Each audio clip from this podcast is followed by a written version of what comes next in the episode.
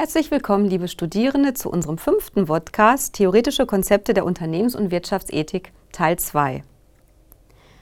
Heute sind die Lernziele, dass Sie wissen, welche Paradigmen die deutsche Forschung zur Wirtschaftsethik auszeichnen. Sie werden den instrumentalistischen Ansatz nach Hohmann kennenlernen, die Governance-Ethik nach Wieland, den korrektiven Ansatz nach Steinmann und Löhr und den integrativen Ansatz nach Ulrich. Wir hatten im letzten Podcast eine Gegenüberstellung der USA und Deutschland und da haben Sie die anwendungsorientierten, pragmatischen Ansätze der amerikanischen Business-Ethik-Bewegung kennengelernt.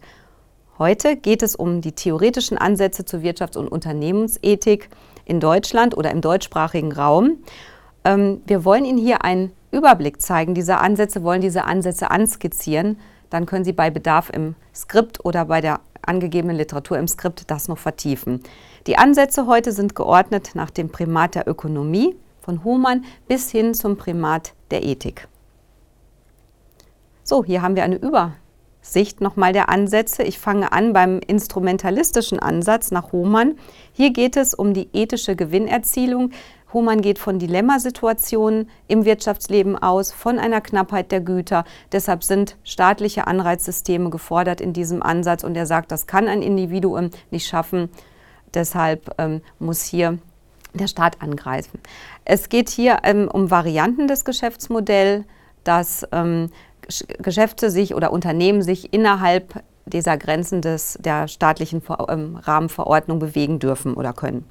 Der korrektive Ansatz von Steinmann und Löhr, hier ist das Geschäftsmodell begrenzt. Es geht darum, dass Unternehmen, die zwar auch Gewinnen verpflichtet sind, Gewinne machen müssen, aber bei unethischen und fragwürdigen Konfliktsituationen den, Beginn, den Gewinn begrenzen oder auf den Gewinn verzichten müssen.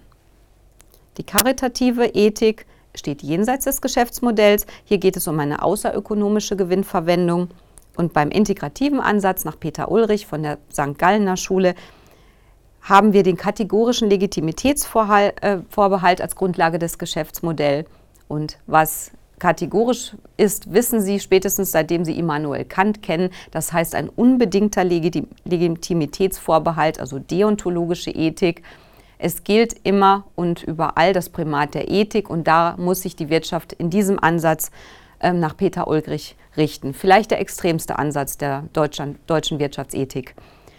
Die Anwendbarkeit der Theorie zeigt sich natürlich immer nur dann auch in der Praxis. Deshalb kann ich jetzt schon mal vorausgreifen und sagen, dass natürlich in der Praxis dann die, meistens dem oder eher dem Ökono äh, Primat der Ökonomie Rechnung getragen wird und der Ansatz von Hohmann, die instrumentalistische Wirtschaftsethik zum Einsatz kommt. Aber dennoch werden die anderen Ansätze ähm, diskursiv eben in die Wirtschaftsethik reingenommen und bilden auch die Grundlage für viele Ethikkodizes. Um Ihnen jetzt mal zu zeigen, dass sich Ehrlichkeit im Wirtschaftsleben nicht lohnt, aber Kooperation gepaart mit Ehrlichkeit lohnt, habe ich für Sie die Spieltheorie oder ein Beispiel der Spieltheorie mitgebracht, in dem aufgezeigt wird, was passieren kann, wenn Menschen ähm, nicht wissen, wie andere Menschen handeln und aus Eigeninteressen handeln würden. Also das ist ein theoretisches Rechenmodell. Das lohnt sich auf jeden Fall, das nochmal zu vertiefen. Zwei Gefangene sitzen in Untersuchungshaft und haben beide ein Verbrechen begangen oder zumindest sind eines Verbrechens angeklagt, von dem die Staatsanwaltschaft nicht weiß, ob sie es wirklich waren. Sie haben nun die Möglichkeit zu gestehen und nicht zu gestehen und entweder durch Gestehen oder Nichtgestehen Strafungserleichterung zu bekommen oder Strafenverlängerung bekommen.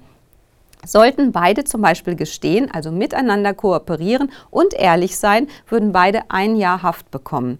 Wird einer der Gefangenen ehrlich sein, aber der andere nicht, also nicht kooperieren mit ihm, ist der Ehrliche der, der quasi der Angeschmierte ist und der andere der lachende Dritte oder in dem Fall der Zweite, der bekommt nämlich null Jahre Haft und der Ehrliche bekommt zehn Jahre Haft. Sind beide so, dass sie defektieren, dass sie beide unehrlich sind und dass sie sagen, wir waren es nicht, werden sie trotzdem bestraft und bekommen acht Jahre. Dieses Modell lässt sich sehr schön auf die Wirtschaft übertragen, zum Beispiel einem Fall von Umweltverschmutzung. Wir sind hier am, in Bad Honnef am Rhein. Und wenn jetzt zum Beispiel ein Unternehmen oder alle Unternehmen Öl in den Rhein kippen, aber ein Unternehmen sagt, okay, ich bin so ehrlich, ich gebe es zu, ich zahle dann auch eine Strafe, wir haben Öl in den Rhein gekippt, aber die anderen Unternehmen schweigen, also nicht mitmachen, nicht kooperieren. Ist auch der Ehrliche in diesem Fall der Bestrafte, weil er würde wahrscheinlich mehrere Millionen Strafe zahlen und die anderen würden sich ins Fäustchen lachen und nicht zahlen. Also das jetzt zum Gefangenendilemma, das dann auf Karls Hohmann-Theorie hindeutet weil die ökonomische Ethik nach Hohmann genau diesen Konflikt aufzeigt, diesen Konflikt zwischen Kooperationsinteressen und dem natürlichen Eigeninteresse. Stichwort ist hier Adam Smith. Ausgangspunkt ist für Hohmann das Phänomen der Knappheit. Aufgrund dieses Phänomens der Knappheit ist es wichtig, dass wir nämlich rahmenstaatliche Regeln als Kompass für diese ethischen Dilemmasituationen bekommen, die wir immer haben. Also der Ruf der Rahmenordnung steht hier im Vordergrund. Ethische Dilemmasituationen passieren ständig. Denken Sie an die großen Elektromärkte, die jeden Tag sich durch Preisdumping unterbieten, was zum Beispiel Fernsehgeräte angeht oder Computer. Und dann kommen wir genau wieder auf dieses Gefangenendilemma. So, deshalb ist es wichtig, Anreizsysteme zu schaffen zur Beeinflussung von Handlungen durch die Rahmenordnung. Die können monetär sein oder sozial, also dass man monetäre Steuerersparungen bekommt oder Benzinvergünstigungen oder sozial eben Gutscheine für Bildungs, ähm, Bildungsgutscheine zum Beispiel. Kommen wir zu einem ganz abstrakten Ansatz, den ich gerne einmal kurz vorstellen will. Das ist der Abs äh, Ansatz von Josef Wieland, die Governance-Ethik. Hier ist, die, ist der Ausgangspunkt die Steuerungsdefizite nationalstaatlicher Rahmenordnung durch die Globalisierung. Also Wieland konstatiert, dass in einer Weltgesellschaft Unternehmen wachsenden ökonomischen und politischen Steuerungsfunktionen ausgesetzt sind oder dass diese Steuerungsfunktionen auf sie zukommen.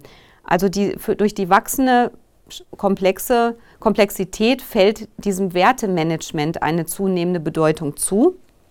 Es geht hier um die Anwendung von moralischen Normen und nicht um die Legitimation und Begründung von Normen. Zentrale Begriffe sind hier Koordination und Kooperation. Alles in allem ergibt sich dadurch eine Perspektive oder eine Handlung hin zu einer wertegebundenen Identität. Moral wird als individuelle und kollektive Ressource gesehen.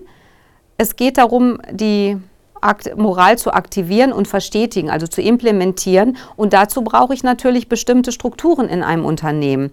Und das sind einmal formale und informelle Ordnungen in meinem Unternehmen, zum Beispiel die meine Unternehmenskultur, Vision, die Leitbilder und die globalen, lokalen Strukturen. Das umfasst alle gesetzlichen Regelungen. Josef Wieland ist auch Ethikbeauftragter und in vielen Ausschüssen tätig.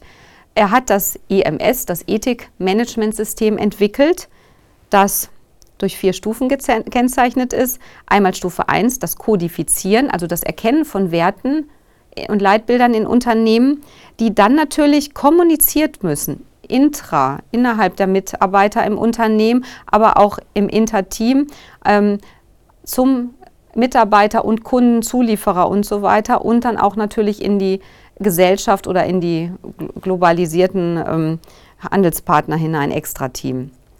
Implementiert werden müssen diese, müssen diese Werte auf Stufe 3. Also hier gibt es ein Compliance-Programm, ein Werteprogramm und dann fangen hier die Ethik-Audit-Systeme an mit Ethikbeauftragten, Ethik-Hotline und so weiter. Letztendlich muss das Ganze organisiert werden. Dann gibt es Ethik-Compliance-Offices. Führungspersönlichkeiten müssen darauf trainiert werden, diese Werte zu, ähm, zu organisieren und durch die funktionale Integration, Revision, Qualitätsmanagement. Ein sehr abstraktes, komplexes Theoriemodell, das aber von der Idee her Eintritt in viele Ethikkodizes gefunden hat. Der nächste Ansatz ist der korrektive Ansatz nach Steinmann und Löhr, die ethische Selbstverpflichtung, die uns wieder auch an Aristoteles erinnert, der Weg der goldenen Mitte. Steinmann und Löhr sagen auch, wieder Ausgangspunkt ist die Globalisierung. Aufgrund der Globalisierung haben wir dieses Time Lag, dieses Zeitproblem. Durch die ähm, verschiedenen Rechtsnormen auf der ganzen Welt gibt es verzögerte Reaktionen auf aktuelle Konflikte und gesellschaftliche Entwicklungen. Es wird immer abstrakter. Wir haben unbestimmte Rechtsbegriffe an denen wir uns nicht orientieren können. Ähm, Stichwort wäre zum Beispiel die Digitalisierung der Welt. Also wir haben auch gerade im Internet, im E-Commerce ganz viele Grauzonen, dass man sich, dass man nicht unbedingt auf rechtsgültige Normen und Gesetze zurückgreifen kann und vor allen Dingen dann nicht zeitlich schnell genug. Das Vollzugsproblem zeigt sich dadurch, dass die Kontrollkapazitäten überlastet sind und somit das, die Einhaltung geltendes Recht nicht immer gewährleistet ist. Und letztens haben wir ein Adressatenproblem. An wen wende ich mich denn? Einzelne Unternehmensmitglieder wechseln durch die Betriebe, sind dann vielleicht schon wieder in anderen Betrieben oder abgewählt aus Betriebsräten oder aus dem Management und da sind wegen hoher Arbeitsteilung und intransparenter Entscheidungsstrukturen oft nicht belangbar.